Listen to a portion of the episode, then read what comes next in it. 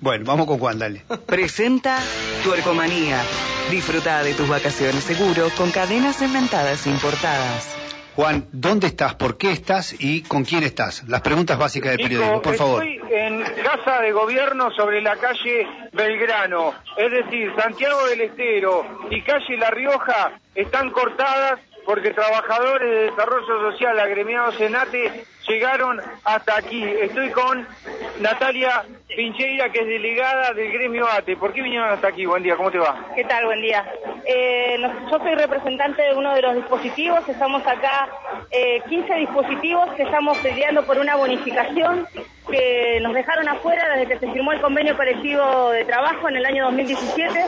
La bonificación es una bonificación que se paga por actividad crítica eh, en función de la tarea que realizamos. Nosotros trabajamos en función de las leyes 2302, 2665, 2222 y mm, arbitrariamente y discriminadamente desde el gobierno nos dejaron afuera y estamos reclamando, ya hicimos todas las vías administrativas y bueno, no- esta bonificación no nos están pagando. ¿A cuántos trabajadores, trabajadoras incluyen? Nosotros somos 14, 15 dispositivos aproximadamente que tienen entre 10 y 15 trabajadores más o menos cada uno. Esta bonificación, eh, nosotros estamos teniendo mesas de CIAP donde estamos presentando nuestro reclamo. ¿Qué es pero- CIAP?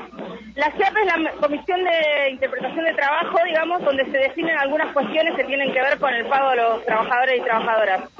En, en la última mesa, que fue la semana pasada, nuestro representante del sindicato salió comentándonos que nosotros pensamos que iban a salir con una propuesta de porcentaje, nosotros estamos pidiendo el 40% de esta bonificación, eh, entendíamos que iba a estar entre el 30 y el 40, supuestamente una propuesta que había, pero salieron diciéndonos que desde el ministro no estaba la orden para que se nos pagara absolutamente nada y es por eso que definimos endurecer nuestra medida y hoy estamos acá con un corte. ¿Están de paro?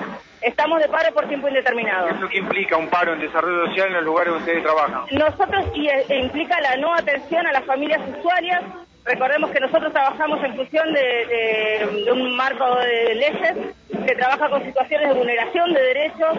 Para nosotros es terrible estar cortando nuestro servicio, pero la verdad es que si estamos endureciendo nuestras medidas es porque no tenemos respuesta hace cinco años de de este reclamo. Cuando vos te referís que no pudieron conseguir este que pago, esta, esta, esta bonificación, es decir, ¿no lo negoció el gremio con el gobierno? ¿Qué, qué pasó en, ese, en el medio? Nosotros llevamos ya a nuestros representantes del sindicato la propuesta y es que nosotros eh, queremos el 40%, pero desde el gobierno no hay respuesta. Es más, ya te digo, en la última mesa lo que nos dijeron es que el ministro no autoriza directamente que nos la paguen. Nosotros hemos tenido mesas con representantes, ya te digo, de Hacienda y del gobierno. Ellos reconocieron en esa mesa, que incluso hemos estado, yo estuve presente, reconocieron que fue un error en la escritura del convenio que nos dejaran afuera eh, y que nos sacaron, que no nos están pagando de una manera discriminatoria, pero el pago no está. ¿A qué hora van a estar acá? Por lo pronto hasta las 2 de la tarde porque hoy nos avisaron que eh, gracias a esto, digamos, eh, nos adelantaron, nos van a dar una mesa extra extraordinaria. ¿Con quién se reúne? Decía, mira, eh, ahí los, los compañeros de ATE van a ir y nos, nos reciben en planas de Anaya, va a ser una mesa de CIAP, así que entendemos que van a estar los representantes de Hacienda y del gobierno. Pero, supeditado a esta reunión, levantan el paro. Sí, nosotros queremos que hoy lleven una propuesta, que en todo caso si vamos a estar discutiendo algo que sea sobre una propuesta, no que nos la nieguen.